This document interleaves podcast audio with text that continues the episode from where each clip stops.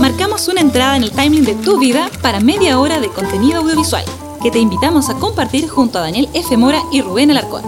Play. Ahora estamos en el estudio primigenio de Editando, que es en las tierras de Tomé, el lugar que acoge a, Rubén y su familia. Y, bueno, yo estoy a cuántos kilómetros de Tomé? 30, 32 kilómetros. 32 kilómetros de Tomé, entonces eh, mm, toma tiempo y ánimo el poder llegar hasta acá. Pero vamos a ponerle todo, todo el, el empeño. Muy bien, ese es el espíritu. Hoy día tú diriges porque tú hiciste la pauta y tú estás más a caballo de todo. Yo voy a intentar acompañarte de la mejor manera posible. Sí, en realidad vamos a conversar de lo, de lo evidente y que... Que por las fechas en las que estamos... Sí, para, que al menos sepan cuáles son nuestras opiniones en lo que se refiere a premiaciones y todo, todo este tipo de cosas. ¿A ti qué te parecen este tipo de ceremonias? Partamos por eso. Partamos por lo que hemos dicho en otros episodios. Recuerdo cuando hablamos de Araña, por ejemplo, y comentamos sobre que tenía posibilidad de ir a los Goya y a lo mejor iba a representar a Chile como película extranjera. Conversamos ahí teníamos opinión común en cuanto a que los Oscars, por ejemplo, no era una ceremonia de premiación en la cual todos estuvieran tan de acuerdo porque había mucho lobby, eh, dependía mucho de, de las casas productoras, del marketing y en diferencia a otros premios, como los Globos de Oro, por ejemplo, que siempre se reconoce que hay un poco más de, de, calidad, si se puede decir así, a la hora de elegir, porque hay jurado de por medio más visible, qué sé yo. Entonces, para mí, los Oscars no, no es algo que me quite el sueño, pero es evidente que es la premiación es la que después le da taquilla a las películas. Hay películas que pasan por los cines y una vez que ganan premio Oscar vuelven, se reestrenan. La gente quiere verlas porque si tiene un premio atrás tan importante, eh, se supone que debería ser por algo bueno, ¿cierto? Así que eso es más o menos lo que me pasa a mí con los premios. No soy muy fan de las premiaciones, tampoco es que las siga tan de cerca. Ahora, evidentemente, para este año, cuando el amigo Mora me dijo, mira, hagamos lo de la temporada de premio y todo eso, me tuve que poner a revisar. Eh, porque había seguido los, Globos de Oro, sí los vi en, su momento en, en vivo y en directo. Pero, por ejemplo, ahora las nominaciones a los Oscars, recién las vine a ver hoy día, estaba revisando un poco las nominaciones. Las la había visto así por nombre nomás, pero el, video propiamente tal no había visto nada. Las películas tampoco había tenido oportunidad de ponerme al día. De hecho, creo que me faltan dos: Jojo Rabbit y Mujercitas. Las demás las vi, nominadas a mejor película. Pero eso, yo creo que son buenos los premios porque mueven la industria, eh, a la gente le llama la atención. A mí en lo personal no es algo que me quite, no sé si a ti es algo que te mantenga así como, oh, los premios. Bueno, segundo la, idea, tampoco soy muy fan de todo esto. Por lo mismo, el único que me interesa en general, si tuviese que ponerle un interés a uno, son los Oscars, que sin ser los mejores ni nada por el estilo. Pero al menos eh, me cae mejor que los Globos de Oro, que los Emmys, que son los APES de Estados Unidos. Claro. Y bueno, los APES ya no existen en Chile. Esa es mi opinión respecto a, los demás. Deberían seguir la misma sí, ruta. Sí, seguramente sea el mejor camino. Y los Oscars, bueno, son se han instalado a la fuerza, a fin de cuentas, como la tradición, como la gala final de, de las películas de Hollywood que al final del día son eso, las películas que se nominan son los que salen de la cuna de, Hollywood y al final no hay que tomárselo tan en serio porque sabemos que pueden haber eh, cosas que no siempre van a ser lo mejor. Y contar o hacer la diferencia que, como decíamos, en, hay eh, premiaciones donde hay como un jurado definido que elige y hay otros como los Oscars que se habla de la academia y la academia son de todo. Hay realizadores, editores, hay críticos de cine a nivel mundial que son invitados. ¿Cierto? Les llega una tarjetita el año pasado, recuerdo que fue como bien mostrado en redes sociales que se agregaban chilenos nuevos, no sé, me acuerdo si eran ocho o nueve chilenos, claro, que fueron invitados a raíz de, lo bien que les había ido y de premios que habían obtenido también en, en los Oscars, con una mujer fantástica, por ejemplo, entonces se les invitaba a ser parte de la academia y ahora ya podían votar. Y allí em, directores nominan a directores, directores de fotografía nominan a otros directores de fotografía y así, vestuaristas a vestuaristas, en fin. Y eso se arma eh, todo un, gran pack, digamos, y llega el momento de las nominaciones, se eligen determinado número, en el caso de la película este año son nueve, tres, seis, nueve, sí, mejor película. Y luego ya después viene todo este proceso de la ceremonia, la alfombra roja, el glamour y, y el otro día escuchaba un crítico y decía, a la gente le gusta más ir a los Globos de Oro, a los artistas y los directores y todo, porque ahí hay copete y hay comida. Y en los Oscars es la pura, la pura alfombra roja, ¿no? Ahí como que Claro. la premiación y todo, pero no hay nada, no les dan nada porque a riesgo de que pueda subir algún curado y pueda recibir el premio y todo. Entre otras cosas, ¿cachai? Entonces son Eh, como diferencias. iría la- a los globos de oro entonces. iría- y estaría al lado de la mesa. Sí. La, la No técnica. Don Mora nos enseñó la técnica es que al ladito de la mesa con los cócteles y tiene toda la mano. Esa es como la grande diferencia, pero ¿por dónde te quieres lanzar? Los globos de oro marcaron la pauta cuando Joaquín Phoenix se corona como mejor actor, que fue- es uno de los nombres que más fuerte ha sonado desde octubre tras el Mm. estreno de Joker. Eh, a mí me preguntaban en esas primeras semanas, mi- mis conocidos, eh, ¿estaba el Oscar? Para que vean lo significativo que Claro. es este premio. Y yo les decía, la verdad no lo sé, porque eh, no sé quiénes son los otros nominados. Sí, pues era prematuro. Y, Dijimos pero- eso en general en, lo- en los podcasts igual. Sí, porque es una, una actuación destacable y todo, pero eh, los Globos de Oro ya se posicionaron con Joker y, y probablemente eh, siga siendo la tónica porque los SAG Awards, Mm. que es el, la- el gremio de actores, Actores, sí. eh, también lo premió. Y ahí también premió a René Zellweger. En su papel de Judy Garland. Sí, que esa película todavía no llega a Chile, no sabemos la fecha exacta, aun cuando vi el tráiler el martes, martes, miércoles eh, de esta semana, que fui a ver Mujercitas. Eh, así que debería llegar y ahí completar ya todas las nominaciones que, que tiene. Por algunas cosas que leí, pod- podría ser que René se meta con, con fuerza porque como que históricamente a la, a la academia le gustan estos papeles de como de actores reinterpretando a, a actores, ¿cachai? o como a leyendas de Hollywood, que como que las traen de nuevo a la, a la- a la vida y les gustan esos papeles y siempre los premios y en una de esas eh, capaz que tengamos ahí una, una sorpresa en, en Mejor Actriz. En la categoría de mejor actriz está interesante porque está Scarlett Johansson, que ha sido noticia y es parte de las curiosidades de el 2020 Por tener dos por nominaciones. tener dos nominaciones en mejor actriz y mejor actriz secundaria. Secundaria. Y en ambos realiza una, una gran, un gran desempeño, pero yo creo que debería ganar por Jojo Rabbit, si es que fuese a ganar Scarlett Johansson. Eh, y en esta categoría a mí me faltan ver dos de las películas, Harriet y Judy, que ambas también son historias de personas basadas, en historias reales. claro. Y aquí ya es cuando la- son las cosas extrañas de la academia que volvió a tener una bajísima eh, cuota de eh, nominaciones afrodescendientes. Entonces Cynthia Erivo es la, casi la única actriz afroamericana o persona afroamericana en las nominaciones.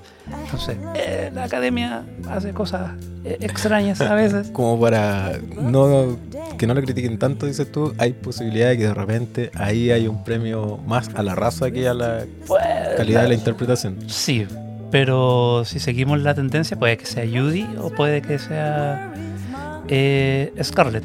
Porque, bueno, yo no he visto el escándalo. Eh, como tampoco he visto Harriet. Pero como si la comentaste en la tele, Mora. Que no, pero ahí. Ah, el trailer. El trailer, el trailer, no, viejo. Y Saoirse Ronan por Mujercitas también hace un muy buen papel. Esa película está muy, está muy bonita. Eh, así que, um, bueno, Escuchaba una anécdota hace un rato eh, sobre Saoirse Ronan que, que dice que habla con la directora eh, de la película y le dice, oye, se encuentran por ahí y le dice, oye, me enteré que estás haciendo Mujercitas o que tienes planes de hacer Mujercitas. Yo voy a hacer el papel del... de Joe. Yo, yo voy a hacer... Pero ni siquiera le dice así como que tú me darías el papel, sino que te vengo a decir que yo voy a hacer ese papel. Y, y según dicen los críticos, eh, que la, ya la han visto, que se, se ve que le sale muy natural, que, que primera vez que ven que ella está muy, muy cómoda en el, en el papel, que tal vez puede que ayude el vestuario, la ambientación de época y todo, pero que realmente hace una, una muy buena interpretación, entonces también ahí puede haber una, un- una sorpresa entre comillas en realidad, porque no es desconocido que sea buena actriz. Y lo de Johansson, que eso es más fácil de ver porque está en Netflix, eh, disponible para todo el mundo. Realmente, a mí la película me provocó varias sensaciones. y no sé si a ti ahí podemos comentar porque no habíamos hablado de eso. En su momento me dio mucha pena, me dio después mucha rabia, como historia. Por- poniéndome en el papel del, del amigo. Pero luego, eh, después viendo la película como película en sí, claro, cinematográficamente es interesante. No sé si es como una mejor película, porque está nominada también a la mejor película, porque tiene, porque las actuaciones son buenas, pero es como, como un, a veces es como una obra de teatro, así como muy, mucho plano fijo, muy largo, y claro, descansa mucho en los actores que Driver y Johansson sacan los pies del plato. Bueno, Driver es, eh, ya está como no es como tampoco una que uno diga, oh, qué sorpresa este tipo que ha sido un papel en Star Wars y ahora actúa O sea, bien. Ahora es terrible que haya trabajado en Star Wars. Claro, pues ahora, ahora tú lo ves y dices, ¿cómo pudo estar en Star Wars? Pero, pero son súper buenos actores y hay diálogos eh, muy intensos, además largos, lo que demuestra un trabajo no solo de memoria, sino que de interpretación muy, muy power.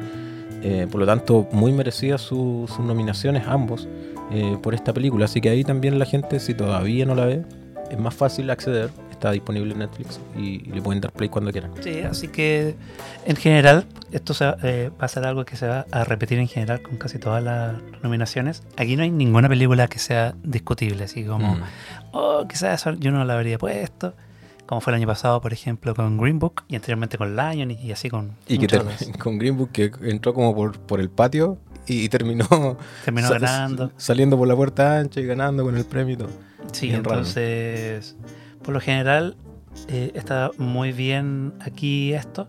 Eh, solo las cosas como más conservadoras son la nominación de John Williams, que Por en- banda sonora. por banda sonora por Rise, The Rise of, F- of Skywalker. Es como por premiar al tatita. Que yo sentí que era como una pillería en realidad porque le dan la nominación de banda sonora eh, que involucra originalidad. Y resulta que es co- él se ref- refría a sí mismo. ¿cachai? Es, Sí, es como que se hace un autocover. Y bien dices tú, probablemente sea más porque es el tatita, es el señor y tal vez sea un premio, no diríamos que honorífico, pero sí como porque quién es, la figura de John Williams. Exacto, esta es su eh, nominación número 52, así que lleva ahí hartos años estando ahí. Entonces, y también, ¿qué otra cosa me llamó la atención? ¿Quiere ir a alguna categoría en especial? Eh, la categoría de efectos especiales, donde está Avengers, que es lo único que tiene esta pobre película, pobre y lamentable película. El irlandés, El Rey León, Avengers, Star Wars y 1917 son los nominados a mejores efectos visuales. Sí, aquí hay un dominio claro de Disney. Tiene de las 5, 3 son de, de su casa. Entonces, El Rey León no me parece tan maravilloso. Avengers es poco más de lo mismo, igual que Star Wars. La pelea aquí está entre el irlandés y 1917. S- Debería ir por ahí, a no ser que Disney quiera tener algún premio. Uno de los tantos que puede obtener, pero darle ahí a Avengers un, algo. Sí, porque conversamos en el podcast anterior que en el irlandés eh, se había hecho innovación, de hecho tecnológica, para el tema rejuvenecimiento facial. Se estaba haciendo este registro a tres cámaras, algo que está también disponible en Netflix. eh, junto con la película está esta especie de micro, eh, no documental, pero sí entrevista entre el director y los actores donde cuentan esos detalles. Y en 1917 está este clásico tema que se conversa casi cada 2-3 años, es como bien cíclico, de cuando aparece una película que simula un plano secuencia y todos quedamos así, oh, ¿cómo lo hicieron? Porque ahí hay tremendo trabajo, yo no sé si, si la gente ha tenido tiempo de, de ver eh, los making of y cómo lo hicieron. Pero aparte de los efectos visuales está también eh, la fotografía de Dickens y por algo está nominado como mejor director de fotografía, porque hay toda una preparación para todo lo que significa no solo las explosiones típicas de, de una película de guerra, sino que de la iluminación, de la secuencia de las bengalas. Hay, un montón de trabajo ahí que está, esas nominaciones, como tú dices, no hay nada que discutir. O sea, no- No, 1917 quizás también llamó la, la atención porque ganó en los Globos de Oro. Y eso fue como el, el cambio de, de marea con esta película, porque antes nosotros la esperábamos, de hecho, Mm. en un episodio anterior de Editando Podcast, la, la mencionamos como una de las películas esperadas del 2019, pero no, no, no, no esperábamos esta... Este nivel Este- de, de repercusión. de- de repercusión. y que haya ganado. Algunos mala clase dicen que es porque Universal le fue muy mal con un par de películas el año pasado. Entonces, este era como un espaldarazo. Más allá de eso, no deja de ser cierto de que 1917 tiene muchísimos méritos. Mm, Es una película hermosísima de ver. Es una locura todo lo que hicieron ahí. Eh, así que si esta o el irlandés se lleva mejores efectos visuales, para mí, feliz. Y estas películas también son parte de la categoría de mejor película, que esa se cierra con la ya mencionada eh, historia de un matrimonio, Mujercitas, eh, el irlandés, eh, Once Upon a Time in Hollywood, Joker, Parasite y Ford vs Ferrari. Eh, este ha sido uno de los pocos años en que sí he visto todas las películas nominadas a... No te falta ni... Bueno, te falta Mujercita. po. No, sí, las vi todas. Lamentablemente, Parasite tuve que verla con malos saberes. porque yo estaba eh, haciendo confesiones. A mí me gusta ver películas en el cine. Más allá de que haya gente que le moleste la palomita y cosas así. Sí, que claro, no. eh, eh, puede llegar a ser desagradable. Es que es, es donde hay que verla porque están pensadas para eso. Y yo tenía Parasite desde hace, no sé, cinco meses en mi computador. Ya. Como la película de Pancho Toro, si la tenías ahí. Sí, la tenía No la ahí. queríais ver, por, la quería ver por porque- respeto. y porque quería verla en el cine. Claro. Pero entre que siempre es raro que lleguen películas coreanas de buen nivel, porque llegan. Mm. La semana pasada se estrenó una que era mala, pero ¿qué le vamos a hacer? Parasite fue la primera película que yo vi el 2020, el día 1. O sea, empezaste muy bien el año. Eh, sí, y a los pocos días se anuncia que Parasite va a tener su estreno comercial el 6 de febrero. ah, y tú Entonces, la viste en el computador. yo lo vi en el computador, Ah. pues. Y ahí te Eh, dolió el corazón. ¿no? Sí, porque veo que la van a dar. y chuta, esa. Eh, yo- si no, yo hubiese esperado para verla en el cine, de haber sabido un par de días antes. Claro. Y porque aparte va a ser justo la semana de los Oscars, entonces por eso se estrena en ese momento. Y porque Parasite ha también arrasado, ha sido la película del año para muchos. Eh, ganó en Cannes. Eh, Sí, gana, eh, ganó Palma de Oro y, y también Globo de Oro como mejor película de habla no inglesa. Y también ganó en los SAG mencionados. en los como- también. Que es como Eh, ahí gana su elenco porque ellos, claro, premian la, actua- la actores. actuación. Entonces, premiar el elenco es casi como Es decir, como decir, sí, mejor esta es la mejor película, claro. Eh, y a ti- tú la viste ayer, Yo- con malos saberes. Oh, sí, también. De hecho, el amigo Mora me, me compartió su mal a ver para que yo pudiera ponerme al día con, con Parásitos y la verdad es como... Es, ¿sabes que es, es, es rara, pero es que es... Yo creo que porque es coreana, pero realmente partamos por lo básico, es muy buena película. Buenísima. Lejos, o sea, si me hacen comparar ahora 1917 con Parásitos, yo me quedo con Parásitos, a pesar de, de la espectacularidad de la otra visualmente, pero es que esta mezcla muchas cosas. Y de ahí entendí por qué el premio al elenco, porque en realidad a ratos, yo no sé si a ti te pasó, pero es como estar viendo una sitcom, porque es como entretenido los diálogos y la interpretación que hacen los actores, con todo el respeto que, digamos, sin faltarle el respeto, porque me refiero a, las situaciones que se daban, y luego al meterlo eso dentro de una gran historia, eh, te vas dando cuenta que te va sorprendiendo, te va sorprendiendo, incluso al final cuando ya yo pensé, bueno, si termina aquí, está bien, pues si al final es un final pobre pero decente, y ahí, ¡pum!, sorpresa otra vez, y me volvió a volar la cabeza y dije, ya buenísima, esto está, esta película eh, yo creo que fácilmente se podría mm, usar en las escuelas para, para estudiar metodología y de cómo es que se, se estructura y cómo es que la pueden llevar a cabo, porque si te fijas, las la locación es espectacular y todo, pero tampoco es, digamos que una película de tan alto presupuesto, es una, una película modesta en comparación a las grandes de Hollywood y, y es, es buenísima en todo sentido.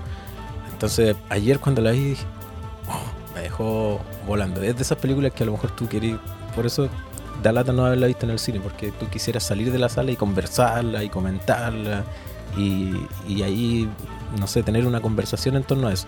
Como la estás viendo con malos saberes y solo en tu casa, Sí, te quedáis ahí con eso y no, no podéis conversar mucho. sí, a mí me, pasaba, me pasó el año pasado con Roma.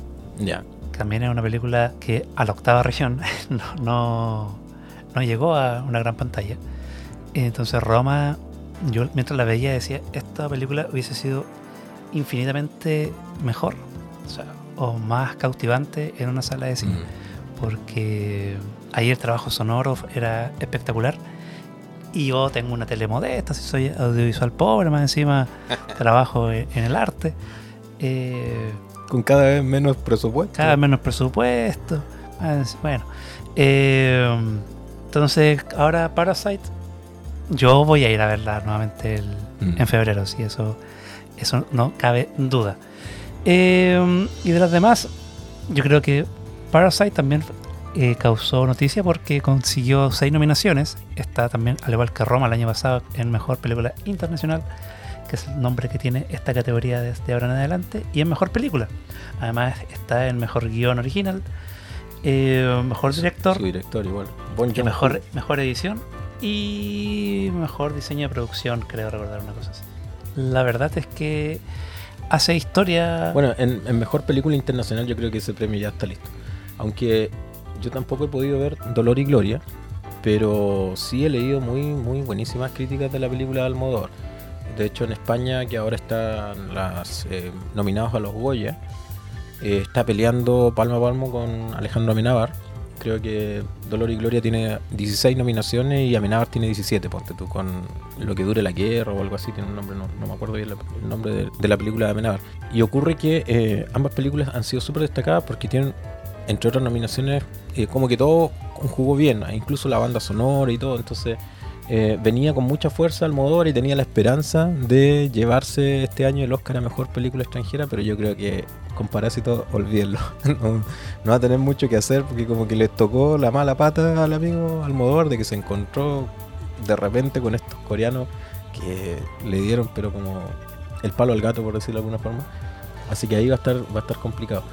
Eh, mejor diseño de producción, decías tú. Claro, ahí está también Parásito y ahí está eh, 1917, Eras una vez en Hollywood, El Irlandés, Jojo Rabbit y Parásito. como mencionábamos con Dolor y Gloria, que son nominaciones de Mejor Actor, que sorprendió bastante Antonio Eh, Banderas. con Antonio Banderas, porque le quitó, pues, la gente que le gusta hablar mal en realidad, dice, le quitó el puesto a De Niro, pero mm, Banderas se manda un papel aquí fa- fantástico, que dejó todos los zapatos aquí el, el hombre, entonces nuevamente esta categoría de mejor actor tiene grandes nombres Es que, ¿sabes lo que pasa? Que este año conjugaron, o sea, no nos podemos quejar. En realidad, bueno, la premiación es este año, pero podríamos decir que 2019 puede que haya sido uno de los mejores años, eh, de mejores producciones, digamos, porque se conjugan varios estilos. Hay, hay de todo, hay como películas de superhéroes, hay películas con efectos, hay películas más, más sentidas, eh, más potentes actoralmente. Y películas que rescataron grandes glorias del cine, como El Irlandés, por ejemplo, que, que nos trae a De Niro, Joe Pesci. Como que no nos podemos quejar. Y, no No. sé- y, y quizá eso hace que la premiación, mirando a los Oscars, que está muy complicado, porque todas las categorías, y por supuesto en las principales, aparecen, eh, imagínate, mejor director, Scorsese, Tarantino, Sam Mendes, Todd Phillips, bueno, Todd Phillips eh, por Joker y Sam Mendes por 1917 y Bon Joon-ho por Parásito. Eh, mejor actor, Antonio Banderas, Adam Driver, Joaquín Phoenix, Jonathan Price por Los Dos Papas, Leonardo DiCaprio por Eras una vez en Hollywood. Entonces, todos son nombres, eh, incluyendo las películas, son nombres como reconocidos, con, con trayectoria, de respeto, ¿cachai? Entonces, en los que ganen este año, yo creo que van a Sí, poder va gozar de una estatuilla que va a tener un peso distinto a lo mejor a la, no, a la de años anteriores. no a ver eh, puede que termine siendo fome la ceremonia pero Como ningún- sin, sorpre- sin sorpresas. como sin- porque ah, en general tampoco suele ser tan sorprendente los Oscars pero ninguna creo que ningún premio va a ser decepcionante como ya mencionamos el año pasado con Green Book o antes cuando eh, el Renacido le gana a Mad Max no, de hecho Spotlight le gana al Renacido y Mad Max que esa fue una sorpresa entonces yo creo que aquí yo creo que por ejemplo Jojo era Rabbit buena película también. Sí. Eh, Jojo Rabbit y Mujercitas son testimoniales, son grandes películas. Marriage Story y también, igual que Ford vs Ferrari. Esas son como las que están ahí porque nuevamente son buenas películas y de verdad Mm. ninguna es, es despreciable, todas tienen Tienen eh, lo suyo. Tienen lo suyo. Eh, Ford vs Ferrari es la despedida de la masculinidad, la despedida de dos amigos. Eh, The Irishman, la historia del- de un hombre que se mueve tras las bambalinas Mm. de, de la historia norteamericana. 1917 es un deleite técnico, visual, sonoro.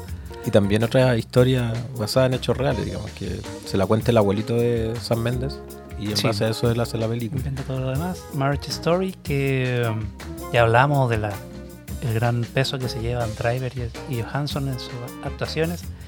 Eh, Jojo Rabbit, que es Taika Waititi, que Yo, esa es la que más quiero ver porque este loco es muy chistoso, entonces es muy me chistoso. tinca que la película desborda comedia. Sí, y Johansson también aquí se saca los zapatos. No es, está lejos de ser una película per- perfecta, pero me agrada mucho la de- delicadeza con la cual resuelve algunas cosas.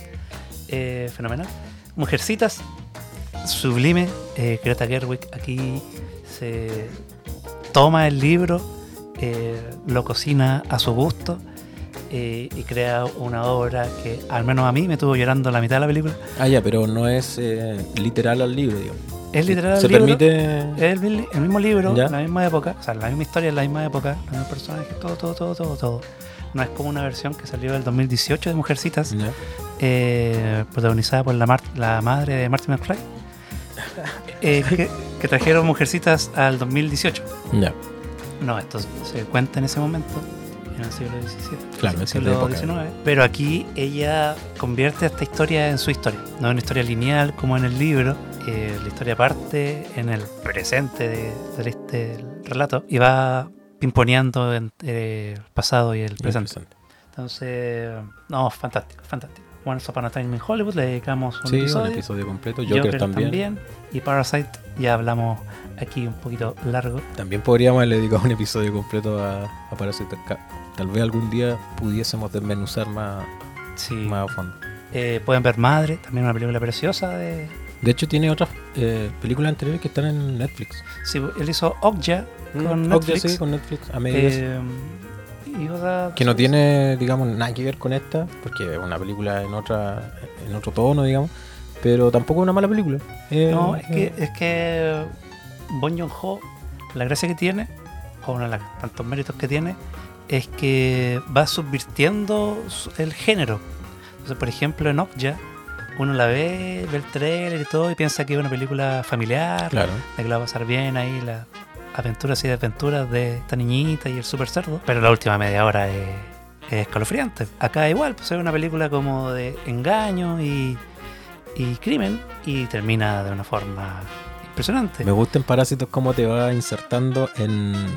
¿Cómo decirlo? Como el corazón de la narrativa, digamos, del concepto de la película, que da origen al nombre. Porque cuando uno solo lee el nombre, como que. No, a mí al menos me pasó eso. No logras hacerte la, la idea de qué va a tratar la película. Y, a me- y una vez que comienza, inmediatamente te empieza a, a decir ya, de esto va, de esto va. Estos son los locos. Esto es lo que hacen. A esto se dedican. Y así viven.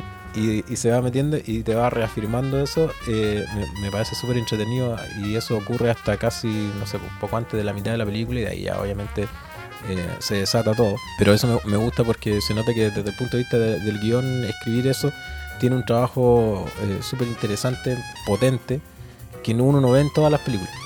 No, Menos las de hoy día que las modernas, que son como tres cucharadas a la papa, porque a la gente hay que engancharle la secuencia inicial y todo. No, esto es otra cosa. Eso. Muy bien. Eh, así que los Oscars están muy entretenidos, eh, al menos en el nivel de películas, porque creo que el gran mérito que tienen eh, los premios de la Academia es armarnos un listado de películas que eh, valen muchísimo la pena ver. Evidentemente queda un montón de cine fuera. La presencia latinoamericana este año es... Es, mi- Es mínima. No, no. ¿Qué hay Eh, latinoamericano. Eh, Hay un documental brasileño ah, ya. Eh, sí, de Edge of Democracy, presencia europea fuera de Inglaterra, que suele ser lo que también está acá, eh, también es muy poco. Está Klaus y ¿Dónde está mi cuerpo? en películas de animación. Eh, entonces, yo ayer de hecho hice un listado con todas las películas que hay en, en los Oscars y son 54 películas en total, por algún tipo de premio. ejemplo, está Avengers está listada porque Claro. tiene una nominación en efectos especiales. Podemos decir que esto es lo mejorcito de la industria 2019, así que tienen 54 películas para ir, ir disfrutando. Y además en editando.cl pueden encontrar 9 de los 10 guiones nominados porque Tarantino se volvió loco y todavía no comparte el guion de Once Upon a Time. Removí cielo, mar y tierra, pero van a No, encontrar... y si no lo encontramos ahora, no lo encontramos en ninguna parte. Entonces van a encontrar el guion Los guiones de, adaptados, por ejemplo. de el, el irlandés, que está basado en una novela. Bueno, todos están basados en novelas, Claro. excepto el Joker, que está basado en cómics. En cómics. Entonces está el irlandés, Jojo Rabbits, Mujercitas, Joker y los dos papas. Y, ¿Y el eh, guion original? original, que es una mención que también hago en la publicación en editando.cl, que todas estas eh, guiones originales fueron escritos por sus directores Claro. o tuvieron participación. Parásitos. O coescritos, claro. co- o. Parásitos, que John eh, Joon-ho, eh, Érase una vez en Hollywood de Tarantino, Tarantino. historia de un matrimonio de Noah Baumbach, eh, Knives Out, la película de Ryan Johnson, que él también la escribe, y 1917 de Sam Mendes con Kristen, apellido con inglés que no recuerdo. Entonces, Qué Tarantino memoria, Mora, ¿eh? qué memoria. eh, deberán ahí ustedes ir a editando.cl y van a encontrar todos los guiones excepto el de Once Upon a Time. Editando Podcast. Recomendaciones para. No es lo mismo que las películas esperadas para el 2019, No. ¿cierto? Solo como para el verano, ¿no? No, pero cosas que ya están disponibles, que la gente quiera ver. No sé, por ejemplo. Pero incluye, vas a incluir así como. Lo, lo que se te ocurra, ah, ya, como ¿no? series y. Sí, por ejemplo, ¿qué serie tú recomendarías? Yo recomendaría la nueva temporada de Ricky Morty, que va saliendo episodio a episodio, semana a semana, en Netflix. Eh, sigue siendo la misma sorna de Rick Sánchez, haciendo sufrir al pobre Morty. Así que está muy divertida. Eh, se estrenó la segunda temporada de Sex Education, la historia de este personaje que no recuerdo sinceramente el nombre, pero que se hace ahí como una especie de profesor en educación sexual de manera im- improvisada, digamos, ya que su mamá es la experta en, en las ciencias de las artes amatorias y él por necesidad, entre por necesidad y por azar, se ve enfrentado a esto y comienza a hacer negocio con el tema entre sus amigos ahí de, de la escuela. Eh, conoce una novia, se enamora y empieza a vivir todo esto que es novedoso para él porque es como quien dice quitadito de bulla y no está muy cercano a este tema eh, de tener pareja, por ejemplo. Sin embargo, ahora en la primera temporada al menos comienza a vivir todo eso y mm, le va bien, que eso es lo raro, digamos. La- los propios compañeros empiezan a contratarlo, le, le pasan su- sus dólares ahí por, por consejos de relaciones de pareja. Y obviamente ahora en la segunda temporada vamos a ver eh, qué ocurría con, con, por ejemplo, con su amigo, que tiene un amigo gay que, que también ahí tenía su- sus propios dramas, digamos, cómo continúa esta, estas relaciones de, este personaje, cómo maduran, qué pasa con la mamá, que también tiene su pareja y que le hace la vida un poco más difícil. eh, ahí hay todo, hay un, un entuerto interesante. Eso está estrenado ya en Netflix, se subió ayer, creo, ayer o antes de ayer. eh, y para aquellos que siguen la serie, pueden dar su paso por Netflix. Otra que está en Netflix a propósito y que también está nominada en los Oscars, que es la película de Los dos papas. Yo no sé si tú la pudiste ver, me imagino que sí, solo porque está en Netflix. Solo ¿o porque está en Netflix. Sí. Eh, a mí me gustó bastante, fíjate, me gustó bastante porque si bien es cierto, la historia está tomada de, de una novela, creo. Sí, está dentro de los guiones adaptados. Eh, también nominada. Eh, y es súper entretenida y yo creo que eso se debe también a, a la dirección de este brasileño que tiene su, su estilo. Ya, este, este tipo es de, espérate, la película de, del. No, no, Ciudad de Dios. Ciudad de Dios. Ciudad de Dios, que, que para los que vieron Ciudad de Dios, yo cuando la veía pensaba, el montaje es más o menos el mismo, estos, estos planos que aparecen de repente, eh, jump cut bien continuo, aceleración y cosas, pero metidos en una película que no tiene nada que ver con lo que era Ciudad de Dios, porque Ciudad de Dios es una película que tenía violencia, que, que estaba ambientada en las favelas de Brasil. Ahora acá tenemos en el Vaticano, es otra cosa, pero el montaje es muy similar y eso obviamente habla mucho del estilo de- del director. Está por supuesto Anthony Hopkins, Price, es, eh, Jonathan Jonathan. Jonathan Price, que también están nominados en la actuación. Hay un chileno también, que Luis Ñeco, ahí participando, que no es menor, porque en realidad con ese casting, con esa calidad de actores metido entre medio, habla bien de lo, de lo bien considerado que lo tienen a nivel internacional a Ñeco, que eso también es bueno para él, sobre todo por en su carrera, digamos.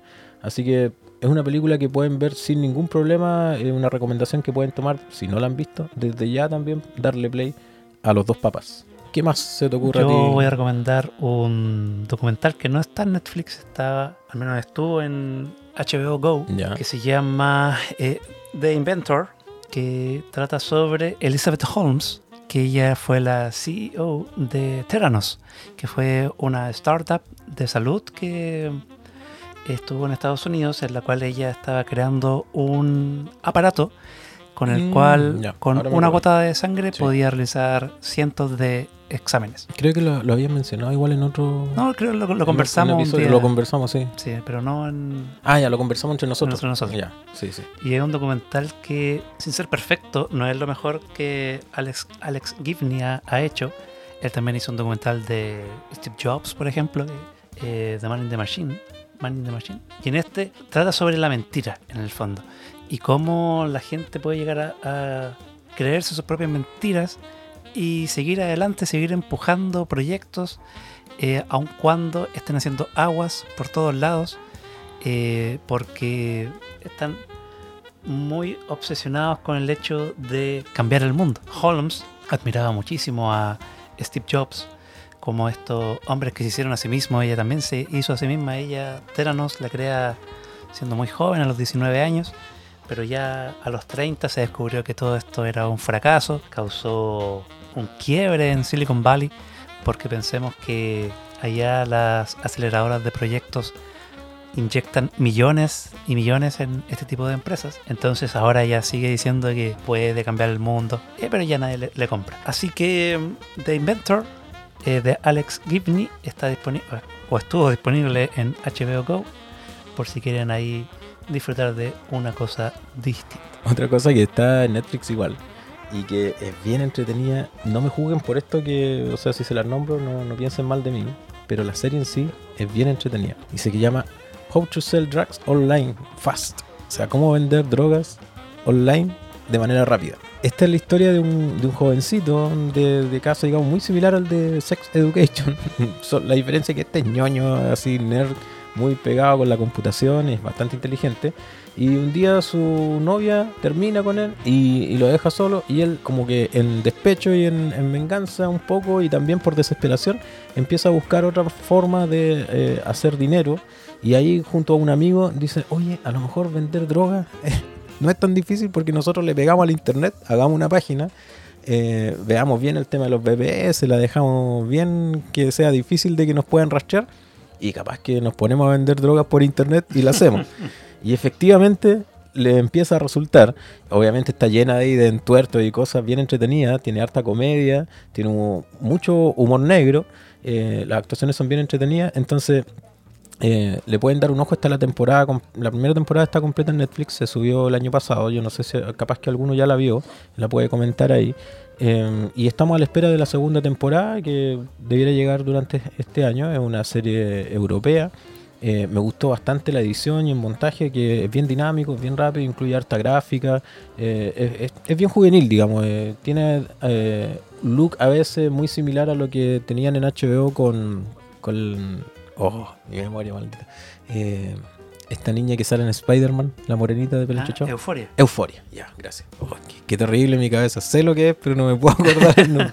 Eh, Euforia tiene como algunas secuencias y unos looks bien, bien similares, digamos, porque se mueve más o menos en, en la misma onda de edad y en la misma temática. Pero esta está en Netflix y es, es bien entretenida. Así que los episodios duran más o menos media hora y seis episodios son la primera temporada. Así que si la ven a ritmo de mío, en un día y medio ya la tienen, la tienen lista. How to sell drugs online fast. Entre paréntesis, fast. Rápido. Muy bien, yo voy a recomendar, ya mencionaba antes, un podcast que se llama Script Notes. Lo conduce Craig Mason y John August. Craig Mason es el guionista y creador de Chernobyl. Eh, John August fue, ha sido guionista de películas como El Gran Pez. Y tienen un episodio con Greta Gerwig, la directora de Mujercitas, y está muy bonito. No escucho todos los episodios porque son largos y en inglés y, y bueno, tampoco es que, que era esforzarme demasiado eh, mentalmente. Bueno, aquí hay que decir que hay que ser bilingüe, sí, para esto. Ayer Ah. le digo a Mora, Mora, ¿tenéis los subtítulos de, de Parásito? Sí, me dice, toma. Y me mandó los subtítulos en inglés, qué desgracia. Pucha, perdón. claro, como él es bilingüe, piensa que todos son bilingües. Y To- no. Todos deberían saber inglés. Sí. Eh, bueno, pero ahí conversan con Greta Gerwig, hablan sobre eh, Mujercitas, evidentemente, también su trabajo en Lady Bird y mm, cómo ha, sido todo el tema de adaptar un libro, el tema de la autoría. Y, de verdad es, muy bonito ver cómo, como decíamos, un, es un clásico y ella no tuvo temor de adaptarlo a su manera. Y creo que es algo que se suele olvidar en la industria, eh, suele olvidar la gente, muchas veces por temor, por no querer ofender a, a los fanáticos, etcétera, etcétera. Así que Script Notes va a estar ahí en las notas del episodio por si quieren escucharlo. Y está disponible en Apple Podcasts y en Spotify. Mora, ¿qué películas podríamos esperar o crees tú que son las más esperadas para este 2019? Bah, perdón. Eso, eso- si estuviéramos en 2018, pero ahora que estamos en 2019, para este 2020. Para el 2020 al menos yo espero tres películas, que son la primera de todas, la que más espero, es In the Heights, película de Yong Chu, un director chino-americano. Pero más allá de eso, está basado en un musical de Broadway, del mismo nombre, In the Heights, que creó Lin-Manuel Miranda, que es, sin lugar a dudas, y si dijese yo términos de ídolo, él sería mi ídolo. Él creó Hamilton, An American Musical, y este, In the Heights, fue su primer musical, eh, que nos cuenta la historia de un barrio en Nueva York eh, de latinos, y cómo sufren ahí por un corte de luz, y cómo sobreviven el, caluroso verano durante tres días de apagón. Entonces, eh, es muy divertido, muy bonito. Como todos los musicales, la segunda, el segundo acto siempre te hace llorar. Eh, y In the Heights no es la excepción. Eh, la siguiente película que espero es A Quiet Place 2. A Quiet Place fue un- una de las películas que más me gustaron en su año. Un lugar tranquilo. Porque um, la, la dirige John Krasinski, que es Jim en The Office. O Jack Ryan en la serie de Amazon del mismo nombre. Eh, A Quiet Place nos contaba la historia de esta familia que intenta sobrevivir a la invasión alienígena de unos seres que se guían por el sonido. Son ciegos, entonces el sonido es lo único que, que les sirve de guía. La primera película era una preciosura, un diseño sonoro fantástico. eh, y ahí es cuando yo me compro la, la tesis fascista de esta gente que no le gusta que la gente coma palomitas o se ría en el cine. Porque, Porque aquí sí necesitas porque aquí sí se necesita. A Porque Quiet Cinema. a Quiet Cinema, A Quiet Place, pero el- lo de menos. Como comentábamos cuando hicimos el episodio, el episodio de El Joker, se hace una Joker 2, que seguramente va a aparecer. Eh, yo la voy a ver igual. Si es mala, diré que es mala. Claro. No me prejuzgo. No, no hay problema en eso. en Y con este caso igual.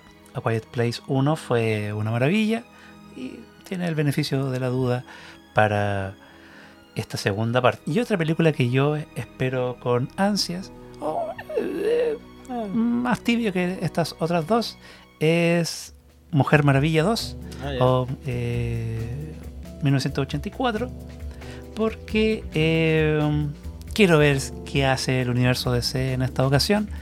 Eh, han sabido eh, reinventarse un poco con sus últimas películas.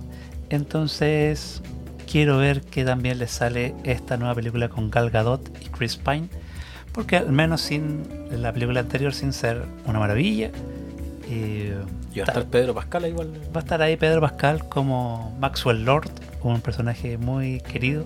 ¿Cómo se debe estar forrando Pascal? eh? Sí, Qué Ped- bueno por él. Pedrito ahí, corazón de chileno. Sí. Así que al menos esas son las que yo espero. También hay muchas otras como que me interesan un poco menos, que también le pondré ficha en su momento, como la nueva película de James Bond eh, con Daniel Craig, que sería su última película. Claro, la despedida. También eh, los nuevos mutantes, no tanto por ser mutantes, ni X-Men, ni nada de eso, sino porque esta película eh, da para hablar de cómo el infierno de desarrollo cae a cualquier tipo de de obras. Esta película se tenía que haber estrenado en 2018. Hubo un tráiler en 2017. Entonces la mandaron al congelador. Nadie sabía nada de eso.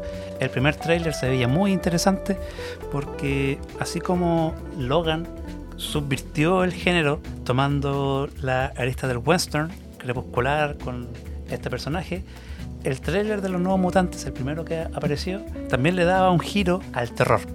Al terror con estos personajes que están encerrados en un psiquiátrico. Se veía muy interesante, pero como decíamos, entró al infierno del desarrollo, se quedó ahí pegado un año entero. Todo ya era un chiste, oh, va a salir nuevos mutantes.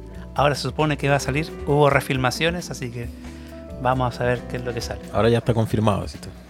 Sí, se estrenaría en, en abril. Esperemos que sea así. Eh, Bueno, Marvel también tiene La Viuda Negra con Scarlett Johansson, que se supone que sale este año también.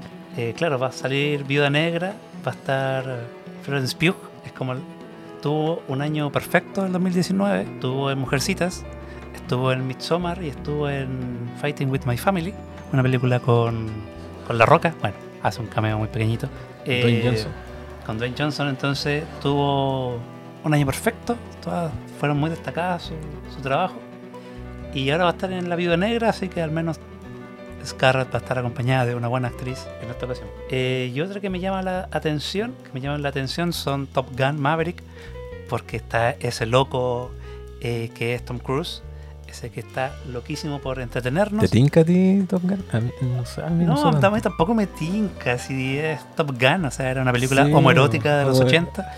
Es buena esa, esa teoría que está en, la pueden encontrar en internet, está por todos lados. De cómo Top Gun es una apología al, al homosexualismo, algo así le ponen como, sí, ese como Tarantino que lo, lo- lo puso en un guion En un guion, sí. eh, y que él lo interprete y todo. Pero es Tom Cruise. Es Tom Cruise y él está loco. Está loco por entretenernos. Es Ah. capaz de, de cualquier cosa Tom Cruise. Tom Cruise va a terminar muriendo en No un se, rodaje. no, se, no, no se cuida ya, si ya No, la mayor, le pues. lavó el cerebro, entonces ya eh, ahora se preocupa de dar lo mejor de sí. Hay que decirle Misión Imposible. lo que le dijiste a Stallone una. Tom, cuídate. Cuídate, porque en, es parte del comidillo. Casi se muere en Misión Imposible 5. Sí, O sea, se quebró un tobillo saltando. Él saltando lo decían en, en los videos Sí. virales. Entonces, si tiene esa chunga, esa, ese objetivo de entretenernos, yo creo que puede estar bien. Evidentemente, no es de las que más espero. Si llega y está bien acompañada de comentar, buenos comentarios, le voy a echar un ojo. Pero, Tom, cuídate. Ya, ya no está en edad. Ya no está en edad para estas No. cosas. pues. Si ganan millones, podéis pagarle a un, A un doble. a un doble de acción. Este es como Jackie Chan, que le gusta a él hacer todo. Sí, o sea, bien. Le gusta dársela igual que yo, ¿viste? Sí, o sea, se, se- se- se da color. Eh, y hablando de color, otra de las que al menos llama la atención es el color que vino del espacio con Nicolas Cage, que es una adaptación de un cuento de H.P. Lovecraft, que um, si hay alguien que está más loco que Tom Cruise, es Nicolas Cage, Sí. sumado con Lovecraft, no sé qué va a salir. El tráiler al menos se veía muy bonito, eh, una locura visual muy llamativa. Otras menciones de este año, Muerte en el Nilo, de Kenneth Branagh. Hace un par de años se estrenó eh, Asesinato Sí. en el Expreso Oriente. Lo conversamos igual un día en, en un episodio. Hablamos de Poirot y. No me acuerdo por qué fue que hablamos de eso. Ahí nuestros escuchas nos dirán por qué hablamos de, de Poirot. Es Poirot, es Agatha Christie, Sí, están en mi corazón, son parte de mis lecturas juveniles, así que Kenneth Branagh hizo un buen trabajo en Asesinato en el Expreso Oriente, va a hacer un buen trabajo en La Muerte en el Nilo. Oye, va a haber otra Godzilla versus King Kong. Sí, porque el Godzilla Verso que inició Godzilla por la incomprendidísima Godzilla de Gareth Edwards y que la siguió Kong Skull Island, una decepción de película. Nunca me había sentido yo Se tan quedó en el puro buen trailer, ¿no? El trailer era una preciosura. Y luego Godzilla, Rey de los Monstruos, que la mencionábamos, porque está esta niña de, De- Stranger sí. Things que no actúa nada. Pero Eh, muy linda. ella. Pero muy linda para la Sofía. A lo PDI No, si es mayor ya. es legal, Es legal ahora. Creo que ya cumplió. pero que sea legal no lo convierte en ético. Lo dijo Contralorito. Pese a que el diputado Coloma Claro, le quiera que saber quién es Contralorito y quién lo financia. No, yo Este ya. no es un podcast de política. Ah, verdad, No, perdón, pero- perdón, perdón. No, yo de Godzilla versus King Kong no espero nada. Yo ya no esperaba mucho de Godzilla, Rey de los Monstruos, y fue peor, o sea, eh, de lo que quería. Eh, así que no, nada, nada, nada con eso. Como ven, se vienen muchas cosas interesantes. Se viene Duna de Villeneuve. Denis Villeneuve. Yo con un amigo quisimos leer Duna, el libro de Frank Herbert. Y como El planeta desértico es un libro arenoso de leer, mi amigo lo despreció toda la lectura ¿En al serio? punto de que no lo terminó. ¿Y tú lo terminaste? Tampoco. Oh, Eh, pero eso no dice nada. Somos nosotros, es nuestra opinión. No, ya, pero es que tú No, eres un sí, lector no. de fútbol, o sea, si Mora lo dejó. No, pero no. ahí- No, pero Duna es un clásico de la literatura. Quizás funcionaba mucho mejor en la época que se publicó que ahora que ya todo lo que proponían ahí es parte ya Oye, del, el- canon de ciencia ficción. El reparto, mira, Chalamet, Timothy eh, Chalamet, Oscar Isaac, hasta. Bautista agarró papel ahí. Yo en la, en la tele, Por eso me hoy, acordé. hoy fui a la tele, Sí. eh, bueno, Hiciste una mención a mi persona, te lo agradezco. Sí, me que- emocioné bastante cuando te escuché hablar de mí sin decir que era cabezón ni el nada. cabezón Sofía. Lo fue, pensé en un fue algo más decente Pensé y en un momento me de decir, emocioné bueno, bastante. el podcast que hago con el cabezón para Sofía, Sí. pero no. El 2020. No, dijiste Rubén Alarcón, no, y ahí te moví. Eh, porque esta semana en Concepción llegó una película de, protagonizada por John Cena. And his name is John C. Y hablábamos de cómo Dave Batista, Bautista, su agente había sido muy inteligente, conociendo Sí, las tiene- capacidades actorales, lo ha Que son puesto. nulas. Son, bajitas, po, pero los pone en papeles y Claro, Batista toma papeles que le sacan el provecho. O sea, Sí. más allá de, de Drax en Guardianes de la Galaxia, que Es su más reconocido. sí y no pide mucho. Y lo metió en Avengers y todo. Eh, también estuvo en Blade Runner 2049, eh, también de Villeneuve, lo cual se entiende por qué lo, lo trae para acá, en un papel de 5 minutitos. Una belleza de actuación, lindo. No, Batista en mi corazón. Yo te banco todo, pese a que también hagas películas basura. Entre Batista, Cena y Johnson, que son los que vienen de la WWF. ¿Cuál es para ti el. complicado. Oh, no, o sea, no está complicado porque eh, es claro que Johnson eh, es mejor. Eh, sí, O- eh, al menos para la comedia tiene un don Sí. tipo. Y levanta la ceja y todo. Sí, y tiene ritmo cómico, Sí. etcétera, etcétera. Pero a nivel de películas en las que he estado, Batista al menos tiene dos o tres que son. Tal vez Runner para tener Duna, que no dudamos que va a ser una buena película. Ojalá lo sea.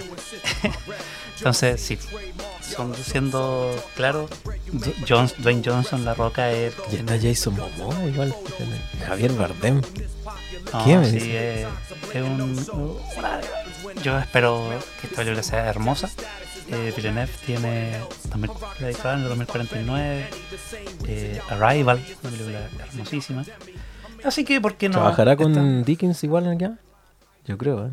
Yo creo. Por la estética. se, puede, se puede buscar. Y Spielberg, sumándose a esta ola de musicales, eh, va a hacer su versión de West Side Story, este clásico eh, del cine. Todos sabemos que a Spielberg le gusta mucho esta película y aquí la trae a la actualidad o lo trae a, a los nuevos tiempos esta versión de Romeo y Julieta con el no tan buen actor pero muy eh, eh, Ansel Ya lo Elgort mató ya al tiro de entradita ahí. no, pero le, le pone, o sea, bajo la misma estrella. Hizo llorar a las niñas Sí, que estaban al lado mío.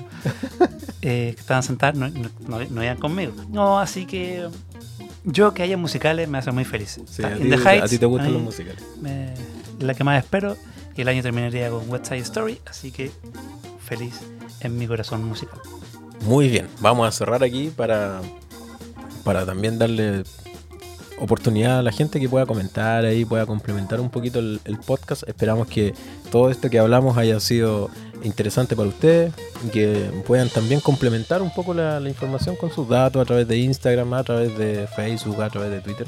Eh, recuerden que el podcast está disponible en Spotify y en otras y en Apple Podcast y en todas las otras principales plataformas de podcast. Agradezco al amigo Mora que esta vez hizo un esfuerzo adicional pensando en, en la pauta en las temáticas. Espero haber sido una compañía relativamente decente para toda su sapiencia y sabiduría. Principalmente yo admiro la memoria de Mora que él lee, es cosa que lee un nombre ¿no? y se larga con los actores, quién dirigió, quién hizo esto, quién hizo esto otro. Impresionante. Eh, Pero nos queda algo. ¿Qué nos queda? Un Snoopy. Oh, de veras. Sí. ¿Y cómo lo hacemos? Hay que... Bueno, vamos a regalar un Snoopy. Eh, Vamos, un. Mira, es un Snoopy hecho en la técnica del amigurumi. eh, que voy a subir una, fo- una foto cuando publique lo del podcast. Adicional va a ir una foto del Snoopy. Los que hayan escuchado el podcast van a entender. Y si no, pongan play. Entonces, ahora Mora deja una pregunta que ellos pueden responder. Y entre todos los que respondan, sorteamos. A ver, ¿qué podría ser? Ahora que al Eh, fin estamos terminando el, el podcast, es buen momento para hacer una pregunta de concurso. ¿Cuál es la película que esperan este año? Ya que fue el último tema que conversamos. Si no es tan difícil. Y al final va a ser random.org el que va a determinar el ganador. Así que que hayan respuestas. Ya, muy bien, nos vamos entonces. Gracias, amigo Mora, por venir desde Concepción a la bella ciudad de Tomé. Aquí lo vamos a atender. Hay un almuercito ahora, así que al menos Eh, una cosa poca vamos a, Sí, yo como a poquito. compartir. Muy bien. Y a la gente, entonces que responda cuál es su película más esperada de mm, 2020 o cuál era la que que más este. Sí. Y vamos a regalar un Snoopy eh, auspiciado por los amigos de Monono Studio. Que eso no lo habíamos eh, comentado. Monono Studio nos regaló ese Snoopito Hace para- tiempo. hace tiempo ya y lo teníamos ahí por tanta cosa que ha pasado. Así que ahora sí lo vamos a sortear. Y, mm, cuando vean la foto, ustedes abajo responden la pregunta que acabamos de hacer. Para la pregunta van a tener que escuchar el podcast, sí, porque no la pienso dejar escrita en redes sociales. Así que ahí le ponen play y se ponen a concursar. Gracias totales. Eso, chao. Ha llegado el triste momento de marcar la salida. Recuerda que puedes encontrar todos nuestros episodios en Apple Podcast, donde te invitamos a recomendarnos, y también en Spotify, eBooks e incluso TuneIn. Déjanos tus comentarios a través de nuestras redes sociales. Nuestro sitio oficial es www.editando.cl, donde puedes leer además sobre directores y editores, consejos, recomendaciones y algo más.